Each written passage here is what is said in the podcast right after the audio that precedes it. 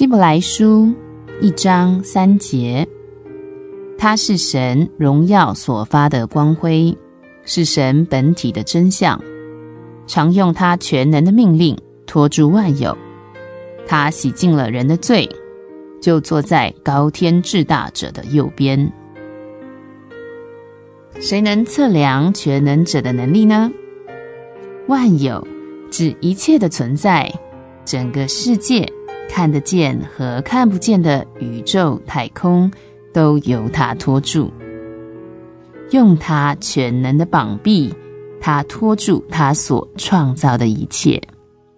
如果他用全能的命令托住万有，这句话是真实的。你能怀疑他也托住你吗？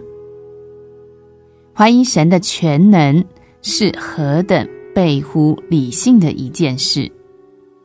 那托住万有者也背负你的罪、你的忧虑、你的劳苦、你的疾病。是的，他要托住你和你一切的问题。他全能的命令是没有限量的，与天上的星宿比较，你不过是一颗沙粒；你的忧虑不过是沙粒上的灰尘。如果他能托住星宿，他也能托住沙粒和它上面上的灰尘。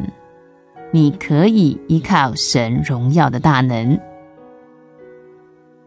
希伯来书一章三节。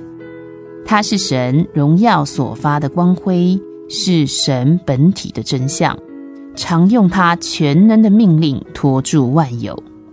他洗净了人的罪，就坐在高天至大者的右边。